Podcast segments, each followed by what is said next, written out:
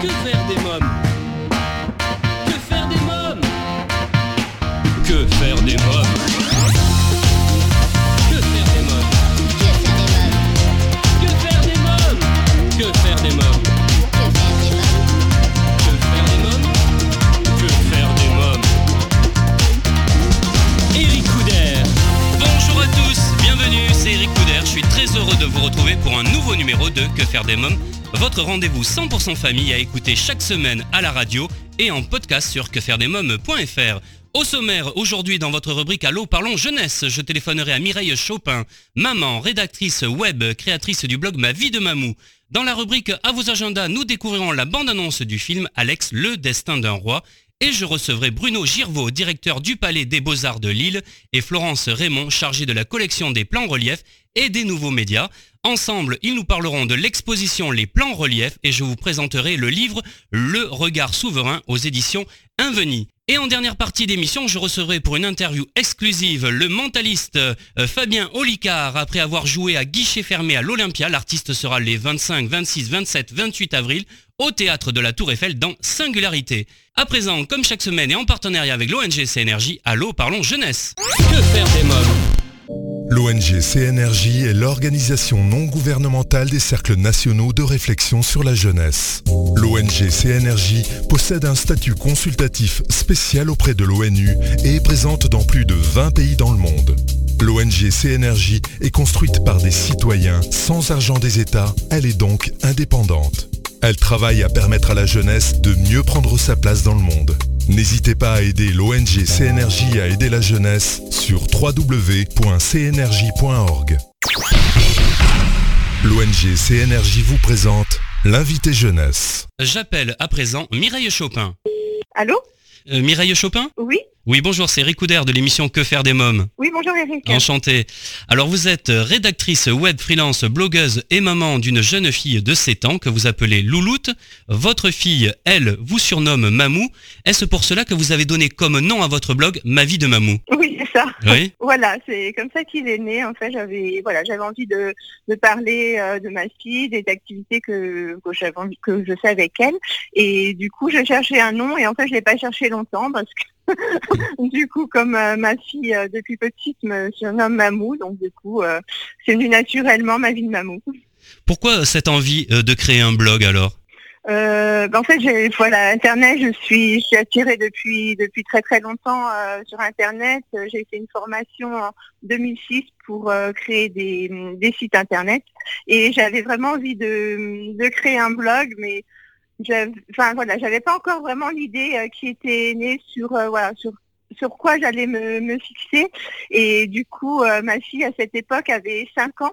Oui. C'est vrai qu'à cet âge-là, euh, voilà, c'est très intéressant, euh, ça découvre beaucoup de choses et on faisait beaucoup de choses ensemble et je me suis dit bah pourquoi pas euh, partager euh, voilà, partager tout ça avec euh, avec une communauté et c'est comme ça euh, c'est comme ça que que j'ai eu cette idée.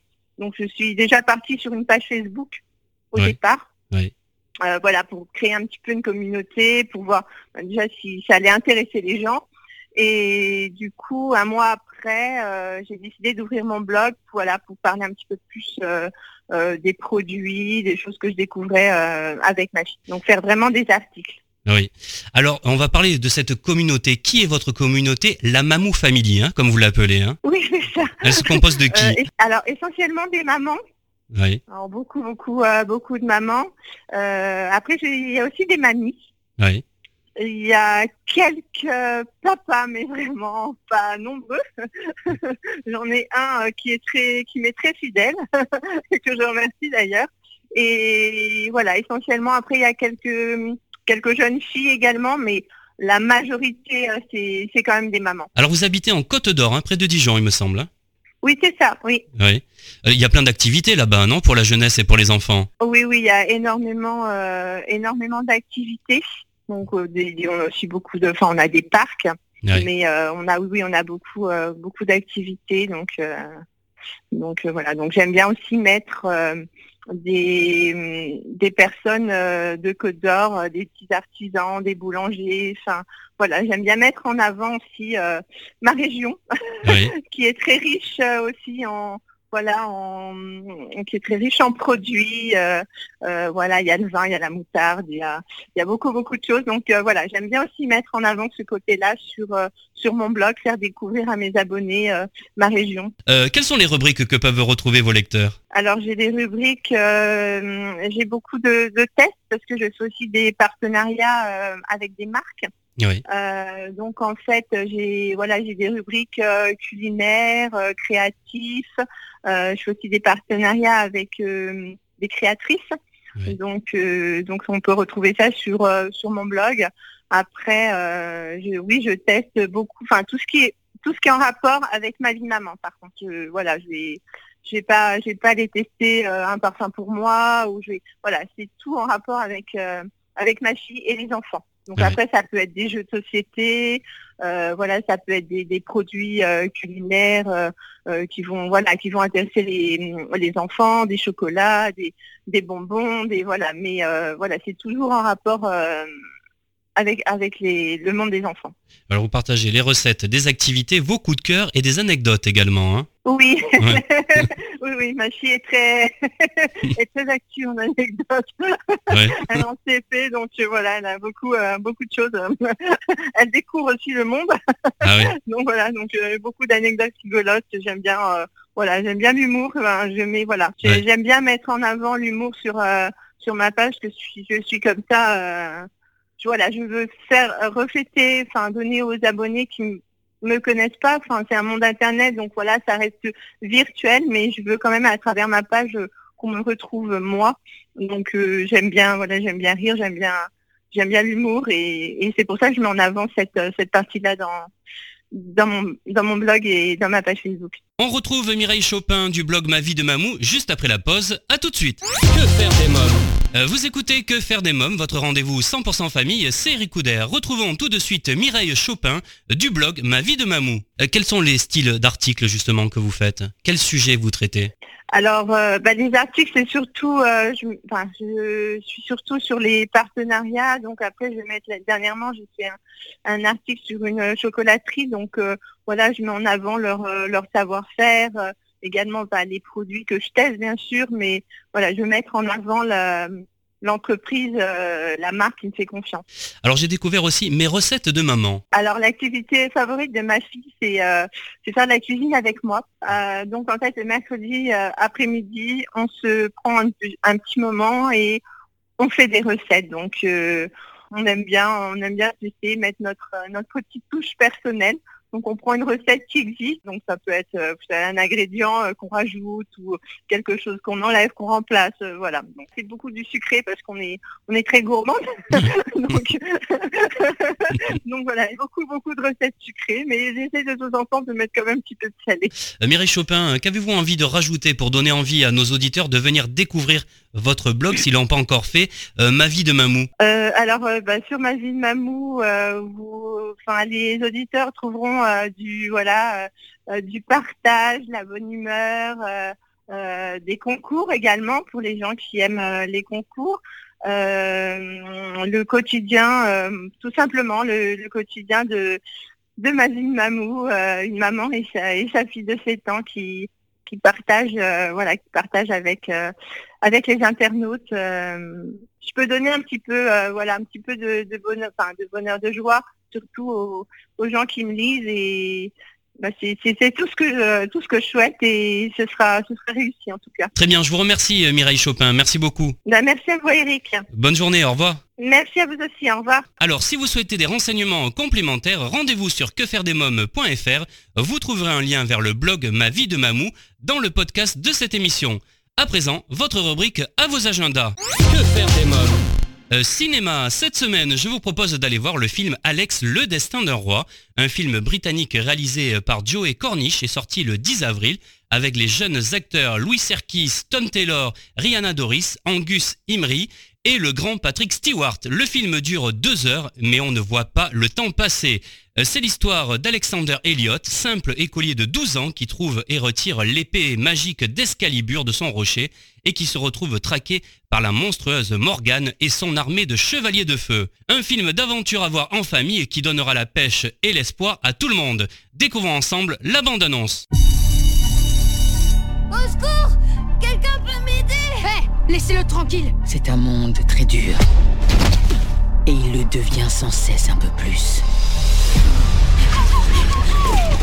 Le monde ne changera pas. Eh oh Y'a quelqu'un? C'est toi qui dois changer. Il s'est passé un truc incroyable.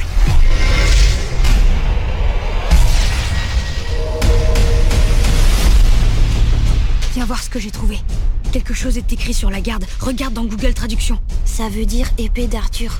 Excalibur L'épée dans la pierre. Alex, Le Destin d'un roi, un film à découvrir en famille au cinéma. Je reçois à présent Bruno Girvaux, directeur du Palais des Beaux-Arts de Lille, et Florence Raymond, chargée de la collection des plans reliefs et des nouveaux médias. Bonjour Bruno Girvaux. Bonjour. Alors vous êtes directeur du Palais des Beaux-Arts de Lille. Quelques mots sur le musée et sur son histoire. Alors c'est un des plus vieux musées français qui a ouvert, mais dans d'autres locaux que ceux qu'il abrite aujourd'hui au début du 19e siècle, rénové à de très nombreuses reprises. C'est aujourd'hui donc un des plus grands musées à la fois par la taille, mais aussi par la collection, très riche collection qui va de la préhistoire jusqu'au 20e siècle. Alors quelle place occupe actuellement l'innovation et l'interactivité au Palais des Beaux-Arts? Nous travaillons depuis plusieurs années pour introduire les dispositifs numériques comme outil pour mieux comprendre les collections.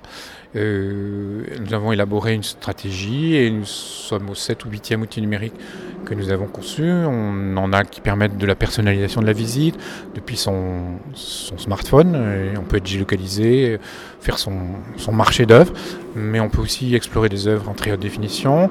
Et puis plus récemment, pour les plans reliefs, euh, que nous venons de réouvrir, des dispositifs qui permettent d'interagir avec le plan relief de l'île, euh, qui permettent de naviguer à l'intérieur de modélisation en trois dimensions. À chaque fois, nous voulons un numérique raisonné, c'est-à-dire un numérique qui a un sens, qui n'est pas en concurrence avec l'œuvre originale, qu'il faut quand même continuer à regarder, euh, mais quelque chose que l'œuvre ne peut pas apporter. Voilà, donc y a une autre vision, une autre dimension, s'approcher de l'œuvre alors qu'on ne peut pas en vrai. Voilà, c'est ce numérique-là que nous avons choisi et euh, dont se sont en fait, depuis que nous l'avons mis en place, emparés les, dont se sont emparés les visiteurs. Alors pour quelles raisons le Palais des Beaux-Arts est un lieu où on peut venir en famille? Alors parce qu'en fait, on, dans tout notre projet, nous cherchons à nous adresser aux familles, à la fois sur le confort de la visite, aussi sur les, sur les possibilités d'aborder les œuvres. On prend le cas de cette réouverture des plans reliefs. On a un parcours enfant. On a même demandé à des enfants, et c'est toute la philosophie de notre projet euh, aujourd'hui et à l'avenir, de participer à la construction de contenu. Donc ils ont réalisé des capsules vidéo où ils racontent leur propre histoire euh, des plans reliefs et elles sont à disposition des enfants ou même des adultes d'ailleurs, hein, sous forme d'écran. Donc on peut sélectionner les contenus. Il y a un parcours enfant avec des textes dédiés aux enfants, à hauteur d'enfants.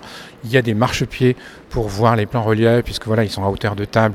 Que euh, s'ils sont tout petits, ben, ils voient les, à la hauteur de la table, ils peuvent monter sur un marchepied. Voilà. Donc toute notre proposition est de permettre aux familles à la fois d'avoir des clés pour comprendre, parce qu'un parent ne connaît pas nécessairement ce qu'il a en face des yeux, et puis un confort de visite qui permet aux, aux familles de passer un bon moment. Merci Bruno Giraud, merci beaucoup. Merci à vous. Bonjour Florence Raymond. Bonjour. Alors vous êtes chargée de la collection des plans reliefs et des nouveaux médias au Palais des Beaux-Arts. Alors qu'est-ce que c'est qu'un plan relief? Qu'est-ce que c'est qu'un plan relief? C'est en effet un objet qui ne dit pas tout à fait ce qu'il est. Euh, plan relief, c'est en réalité une maquette, une très grande maquette historique que l'on doit à Louis XIV, on revient souvent au même, et qui a été fabriquée de la fin du XVIIe siècle à la fin du XIXe siècle, et qui présente toujours une ville en son centre et un paysage qui la, qui la cerne de part et d'autre. Euh, que faire des mômes? Votre rendez-vous 100% famille continue juste après une courte pause. À tout de suite. Que faire des mômes? Vous écoutez Que faire des mômes, c'est Eric Couder, retrouvant à présent Florence Raymond, chargée de la collection des plans reliefs et des nouveaux médias au Palais des Beaux-Arts de Lille. Alors j'ai découvert lors de la visite que les enfants des maquettistes pouvaient aider autrefois à la fabrication des arbres représentés sur les plans reliefs. Oui, c'est-à-dire qu'au 19e siècle, nous avons quelques archives qui sont conservées à Paris et qui nous indiquent bien que le travail pouvait être familial et que sur certains plans reliefs qui sont grands, hein, qui font près de 50 mètres carrés pour se présenter à Lille, il peut y avoir jusqu'à 40 000 arbres et qu'il fallait être en effet plusieurs pour parvenir à créer cette végétation. Petit et grand étaient sans doute sollicités. Alors toujours au cours de ma visite, euh, j'ai vu que la lumière n'était pas l'ami des plans en relief. Pour quelle raison? Ce sont principalement des objets certes en bois mais aussi graphiques avec du papier, du textile qui sont donc sensibles aux, rayons euh, de, la lumière. Il faut donc euh, les protéger suffisamment pour que les petits et les grands du futur puissent aussi les admirer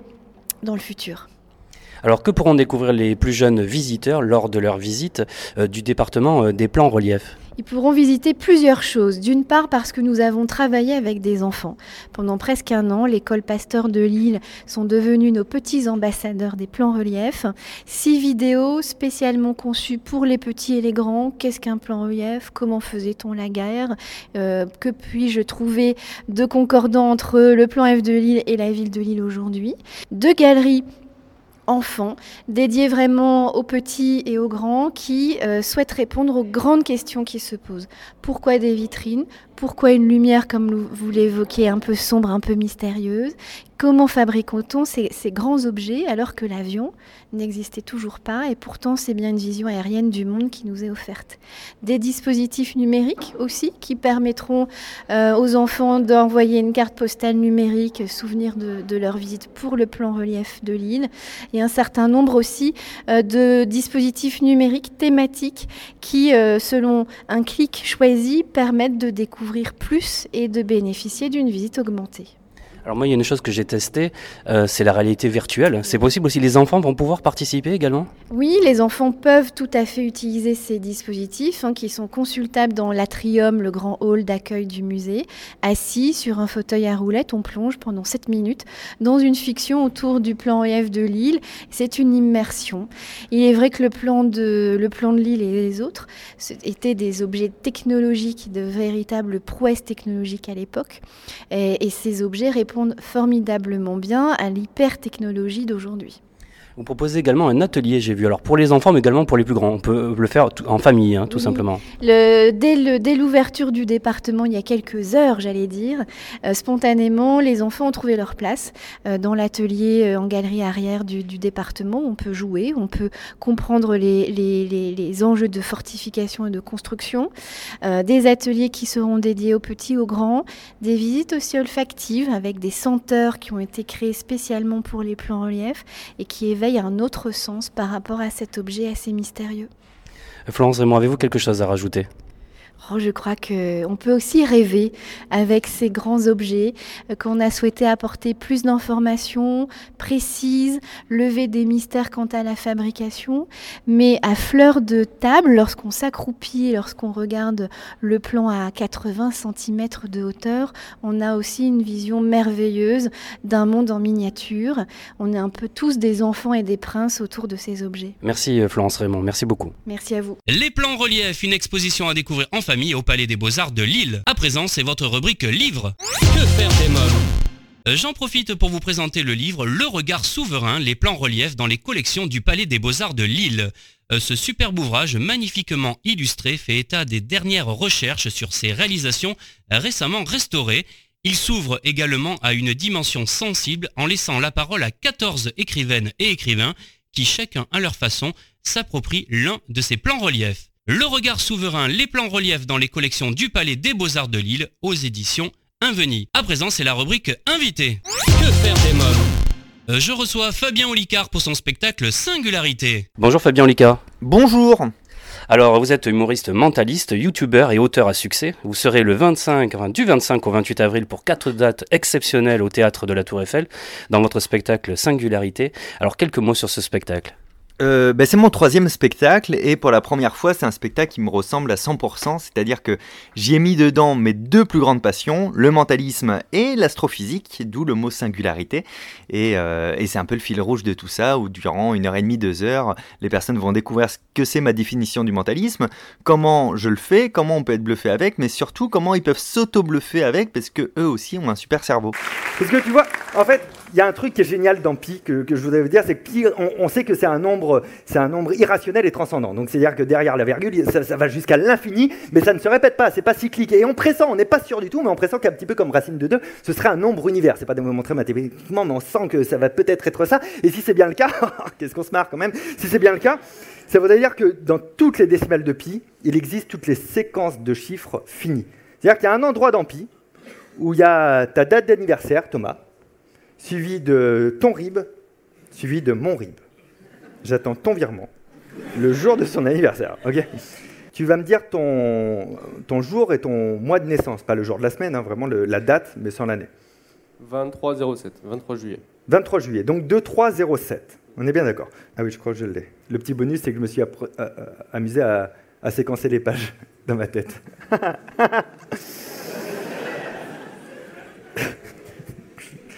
tu vas ouvrir à la page 173 et tu vas me lire la troisième ligne. 3, 2, 3, 0, 7. Oui Merci beaucoup Merci à toi. Alors, euh, vous faites une tournée triomphale hein, dans toute la France. Les tournées, c'est une chose que vous aimez? Oui, j'aime ça. Potentiellement, euh, j'aime être en tournée. Je préfère être en tournée qu'à Paris, même à la base, parce que euh, je découvre des endroits, des publics différents, des lieux différents. C'est très enrichissant. Et, puis, bon, d'un autre côté, des fois, la maison, elle me manque un petit peu.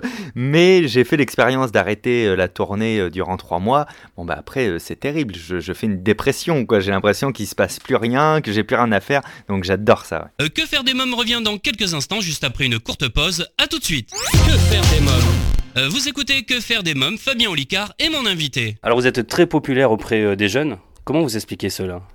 Euh, je pense parce que j'ai pris une place qui n'existait pas sur YouTube, c'est-à-dire il n'y avait pas de mentaliste qui faisait des vidéos. C'était pas un objectif d'ailleurs au départ. Euh, mon objectif, c'est toujours ma passion pour le mentaliste de, l'extrapoler sous plusieurs formes d'expression parce que ça permet de dire autre chose. Donc euh, le spectacle, les conférences, les livres, et puis là les vidéos, ça m'a amené quelque chose d'hyper intéressant pour moi en termes de créativité, en termes de, je suis un peu meilleur en interview aussi qu'avant grâce à ça parce que avant j'étais allé sur scène mais pas en dehors de la scène. Et puis, bah, c'est une plateforme qui regroupe euh, plus de jeunes que de euh, personnes plus âgées, euh, même s'il y a des utilisateurs jusqu'à 80 ans. Hein, mais du coup, c'est via ça, je pense que j'ai pu atteindre des, personnes qui, à la base, en plus, c'est ça qui est intéressant, ne sont pas sensibilisées au théâtre spectacle vivant.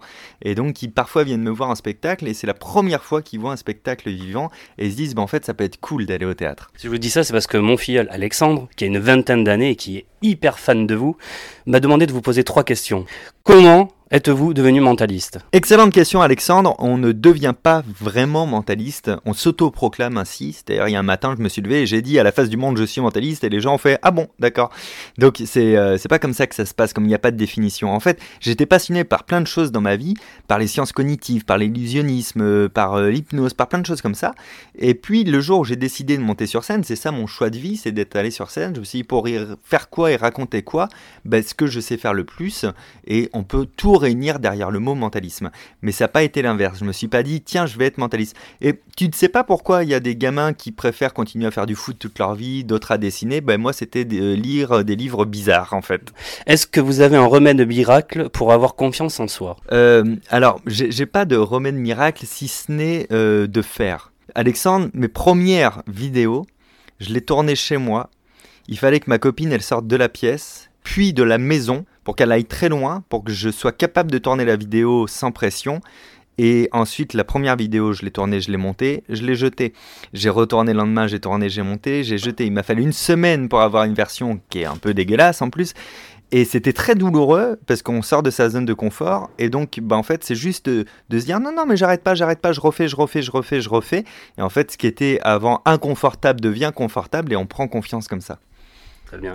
Et la dernière, quelle est la ville où vous avez le plus aimé jouer votre spectacle? Ah, alors je vais être chauvin, je vais dire que c'est à La Rochelle. Et c'est pas tant pour le public le Rochelet que c'était juste merveilleux. Euh, c'était euh, en 2015, c'était dans un joli 900 places, c'était plein. Et il y avait ma famille, mes amis, des copains de lycée que j'avais pas vu depuis longtemps, des, des, des, gens comme ça qui te connaissent depuis tout petit. Et qui n'arrive pas vraiment à savoir, mais il fait quoi Fabien concrètement maintenant? J'arrive pas à comprendre. Et le fait de, se dire que toutes ces personnes-là voyaient ce qu'était mon travail, ça a été une sensation euh, un peu particulière. Alors euh, Alexandre, il a dit ça parce qu'il est de Toulouse. Et ville où vous serez le 20 novembre. J'ai bien noté, je pense qu'il a bien noté sur son calendrier. Alors que répondez-vous aux sceptiques qui disent euh, ne pas croire au mentalisme? Bah, euh, ils ont raison, faut croire en rien. Euh, faut venir voir mon spectacle et à la fin, euh, ils verront qu'il n'y a pas à croire ou pas, puisque ça va être eux la majorité du temps qui vont être capables de faire des choses en même temps que moi. Donc, à part s'ils ne croient pas en eux, et là, ça serait bizarre. Il y a par exemple un moment dans le spectacle où je les invite à essayer de, déduire euh, à quelle carte pense un spectateur sur scène en même temps que moi. Et je les guide sur qu'est-ce qu'il faut regarder, comment, etc. Une grande majorité de la salle y arrive. Et donc là, c'est génial parce que je vois dans leurs yeux le côté ah oui, donc en fait, euh, c'est pas si compliqué. Enfin, si, il faut savoir le faire, mais si j'ai les clés, je sais le faire. Donc, avec moi, il n'y a pas de à croire ou pas, en fait. Il y a juste, euh, regarde, moi j'adore ça parce que ça, ça, ça. Et regarde, je te donne le package et toi aussi tu peux le faire. Alors j'ai lu dans une interview que vous avez accordé aux Parisiens que lorsque vous aviez 8 ans, votre maman inquiète de jamais vous voir réviser vos leçons, euh, vous a emmené faire un test de QI. En fait, oui, pour la petite histoire, donc euh, c'est vrai que j'apprenais jamais mes leçons. Et puis après, quand je suis passé au collège aussi, euh, j'avais plutôt des mauvais résultats au début. parce que j'avais pas de méthodologie de travail. Bon, tout ça, ça l'inquiétait beaucoup. donc, on a eu l'occasion de rencontrer un et puis elle m'a envoyé faire le test de QI. Et ce qui était drôle, c'est qu'à la fin de ce test, je m'en souviens très bien, il y a un test, c'est un, comme un code secret. A égale un rond, B égale un triangle, etc. On peut le regarder pendant, je sais plus le temps, hein, mais peut-être une minute, et après il reste à portée de main à notre disposition, et on a un code à traduire, un code euh, chiffré à traduire, à déchiffrer. Et apparemment, la légende raconte que je n'aurais jamais regardé euh, de nouveau l'alphabet codé. Je pense que c'est faux, je pense que j'y suis revenu, mais rapidement. Et j'ai eu un score incroyable à ça. Et c'est là où il a détecté que j'avais une mémoire édiétique, c'est-à-dire une mémoire euh, photographique un peu plus avancée que la moyenne. Ce qui n'empêche pas que j'oublie des choses. Hein. J'ai la même courbe d'oubli que tout le monde. Mais c'est de là aussi que je me suis intéressé un peu au cerveau. Parce que comme je savais pas ce que c'était cette mémoire-là, il m'a conseillé un livre, et puis j'ai lu le livre, et puis dans le même rayon, j'ai trouvé d'autres livres sur euh, l'influence, sur euh, la psychologie cognitive, et c'est comme ça qu'à 8 ans, j'étais dans le rayon adulte de la bibliothèque du village. Vous étiez un bon élève à l'école? Non, j'étais pas un très bon élève. Euh, en fait, oui, j'étais un bon élève alors que je faisais rien. Mais si j'avais eu euh, l'intelligence de travailler, j'aurais été sûrement un très bon élève. Euh, moi, j'étais ce copain relou qui qui fait pas grand chose, qui va s'amuser à tout le monde à la récré, et puis et puis personne n'a révisé, et puis du coup tout le monde a 10, sauf moi qui avait 15 quoi. Tu vois, j'étais ce genre de copain qu'on déteste un peu. Alors vous avez fait de la psycho et avez été serveur dans un restaurant et là aussi vous pouviez assurer 120 couverts sans jamais rien noter. C'est vrai ça alors? Alors ça c'est pas une légende par contre, c'est vrai. On, me confiait la terrasse, j'avais réussi à récupérer la terrasse, c'était génial parce que c'est l'endroit où il y avait le plus de turnover et donc le plus de pourboire. Et donc pour gagner du temps, parce que 120 couverts seul, c'est juste euh, astronomique quoi, comme, euh, comme quantité déjà à servir. Donc j'avais pris le parti de rien noter. Et donc je retenais les commandes de tout le monde, mais aussi exactement quelle personne avait pris quoi sur la table, sauf s'il changeait de place ou de table, euh, là j'aurais pas réussi parce que je retenais pas les visages par contre, mais les emplacements. Et j'avais retenu aussi les codifications des plats, des aliments, avec le code de la machine pour pas rentrer dans la machine. Par exemple 318 c'est un poulet aux écrevisses à 16,80. Donc je tapais, tac 318 et tout, et, ça s'est fait un peu sans que je le veuille, et, euh, et donc euh, c'était un peu le, le, challenge des habitués du resto de faire des commandes compliquées pour voir si j'allais me planter ou pas. Donc ça, c'était aussi un jeu et un défi pour moi. On se retrouve toujours en compagnie de Fabien Olicard juste après une courte pause. À tout de suite. Que faire des mômes? Euh, de retour pour la suite de Que faire des mômes, toujours en compagnie de Fabien Olicard. Alors vous êtes originaire de La Rochelle, vous en avez parlé euh, tout à l'heure. À quoi ressemblait l'enfance de Fabien Olicard lorsque vous étiez petit garçon? Alors, attention, je vais dire quelque chose qu'il faut remettre dans son contexte. J'avais pas vraiment d'amis. Mais euh, ça veut pas dire que j'étais pas apprécié. C'est-à-dire que j'ai toujours eu le souvenir d'être aimé par euh, les gens de mon âge, par les plus vieux, par euh, j'ai toujours été apprécié mais j'étais pas très sociable en fait, donc j'avais pas trop d'amis, etc. J'étais jusqu'au collège comme ça, j'étais plutôt dans mon coin à la récré et tout. Euh, voilà, apprécier des autres, jamais malmené, mais euh, pas trop de contact. Et puis après, ça a changé un petit peu au lycée euh, où j'ai découvert le sens de l'humour, la musique, les copains, la fête, etc. Et, donc là où j'ai une vie sociale plus développée, mais ça a été vraiment à partir du lycée jusqu'à fin de collège primaire jusqu'à fin de collège, j'étais plutôt solo, euh, mais pas malheureux de ça, hein, vraiment pas, parce que justement, comme je suis passionné par plein de choses que tout m'intéresse, ben moi j'ai plein de trucs à faire dans ma tête, je suis très occupé. Qu'est-ce que ça représente la famille pour vous? Euh, La famille, c'est euh, très important, mais pas tant. Donc c'est-à-dire que j'aime profondément ma famille, mais j'ai pas de besoin particulier auprès d'eux. J'ai pas été éduqué comme ça non plus. Donc on, on est euh, on n'est pas proche. On est euh, en fait il y a une certaine pudeur aussi dans ma famille. Donc alors on, est euh, des très bons camarades. On fait des grosses blagues, des grosses fêtes. Mais quand il faut parler des choses un peu plus sérieuses, c'est un peu plus compliqué. Voilà. mais évidemment c'est important pour moi de pas forcément de les voir en permanence, mais de savoir qu'ils vont bien. Voilà. Ça c'est quelque chose qui m'importe. Alors Fabien Licard, vous accumulez les succès, la scène, les livres, vos vidéos font un véritable carton euh, sur Internet. Tout vous sourit. Quel est votre secret? Un pacte avec le diable dont j'ai pas le droit de parler. Non, non, en fait, on, ne voit que ce qui fonctionne, mais on voit pas ce qui fonctionne pas. Euh, je suis un peu travaillomane, j'ai toujours plein de choses en même temps, je travaille beaucoup, de nombreuses heures par semaine, de nombreux jours par semaine, et, euh, du coup, je, lance comme ça des pistes, des projets, tout ce que j'ai envie de lancer, et dans le tas, malheureusement, il y, y, a des choses qui ne prennent pas, et j'ai pas d'ego par rapport à ça quand ça rencontre pas son public ou que ça fonctionne pas, ben j'arrête ça et puis je passe à autre chose. Mais forcément, dans la multiplicité, ben, il y a des choses qui parfois marchent et on retient que elles. Donc on a l'impression que c'est génial, que, que, tout ce que je touche, ça, ça devient de l'or. Mais par exemple, j'avais monté en 2016 un magazine gratuit dans Paris qui s'appelait Humour Magazine. Euh, qui s'en souvient Vraiment personne, parce qu'après j'ai refermé ça, euh, parce que ça ne rencontrait pas assez bien les annonceurs et le public, et j'ai arrêté. Mais si ça avait cartonné, on dirait « Et vous avez lancé en plus un magazine qui cartonne !»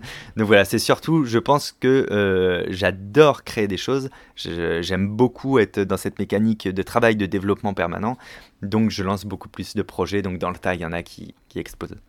Dans un jeu aussi, le Memory Box. Ah oui. Qu'est-ce que ça provoque comme sentiment, ça aussi, de, de, savoir que des enfants, des, des, des, adultes vont jouer à vos jeux que vous créez?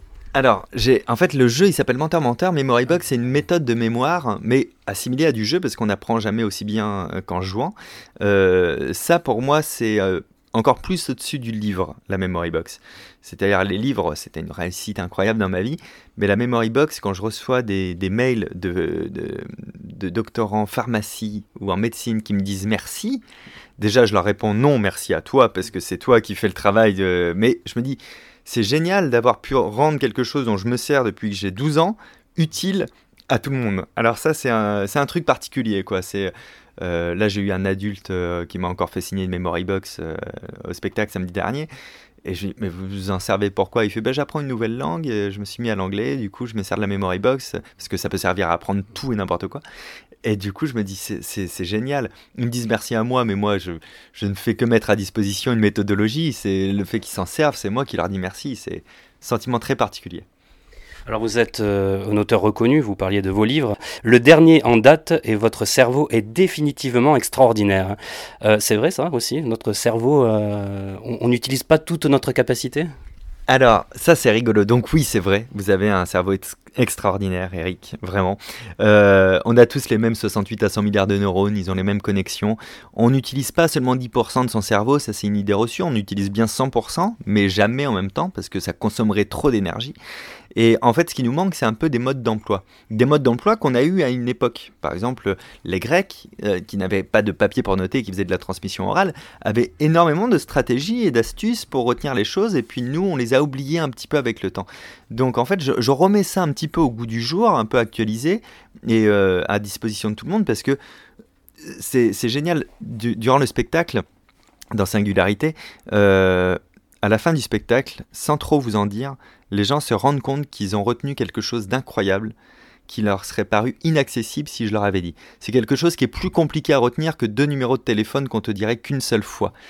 Et quand je leur démontre qu'ils ont su retenir ça, ils, bug parce qu'ils se disent mais c'est pas possible, je sais pas le faire. Mais pourtant tu viens de le faire. Donc on voit bien que c'est une, question de stratégie et d'astuce et que notre cerveau c'est vraiment un bijou. Il n'y a pas besoin de le muscler comme on entend souvent il se muscle pas le cerveau, il y a juste besoin de savoir comment l'utiliser. Et c'est un peu la promesse de mes bouquins d'ailleurs. Allez, pour terminer, quel conseil vous donneriez aux jeunes qui ont envie de faire mentaliste? Alors, si vous avez envie de devenir mentaliste, Essayez d'identifier quel est votre fantasme pour vous du mentalisme. Il y en a qui vont vous dire c'est de déduire euh, des mensonges. Et puis il y a un autre qui va vous dire c'est de retenir euh, tout par cœur. On, voit bien qu'il n'y a pas de définition à ce mot-là et donc que chacun a sa vision. Donc si vous déterminez ce qui vous plaît dans le mentalisme selon vous, eh bien allez chercher des vraies sources scientifiques sur ce sujet-là et commencez à lire ça et mettez en pratique le plus vite possible. Parce que la, la théorie, elle est très facile à comprendre, la pratique, c'est autre chose. Merci Fabien Licard, merci beaucoup. Merci beaucoup. Euh, Fabien Olicard, Singularité, un spectacle à découvrir en famille les 25, 26, 27 et 28 avril au théâtre de la Tour Eiffel à Paris. Et bien voilà, que faire des mômes pour aujourd'hui, c'est terminé. Un grand merci à tous mes invités. Comme chaque semaine, j'embrasse très fort ma petite nièce Erika qui m'a inspiré cette émission. Merci à vous tous d'être chaque semaine de plus en plus nombreux à nous écouter. Je vous invite à commenter les articles sur quefairedesmoms.fr, à laisser un commentaire dans le livre d'or ou à vous abonner à nos podcasts et à notre newsletter et à nous suivre sur les réseaux sociaux, Facebook, Twitter et Instagram. Merci pour votre fidélité. Bye bye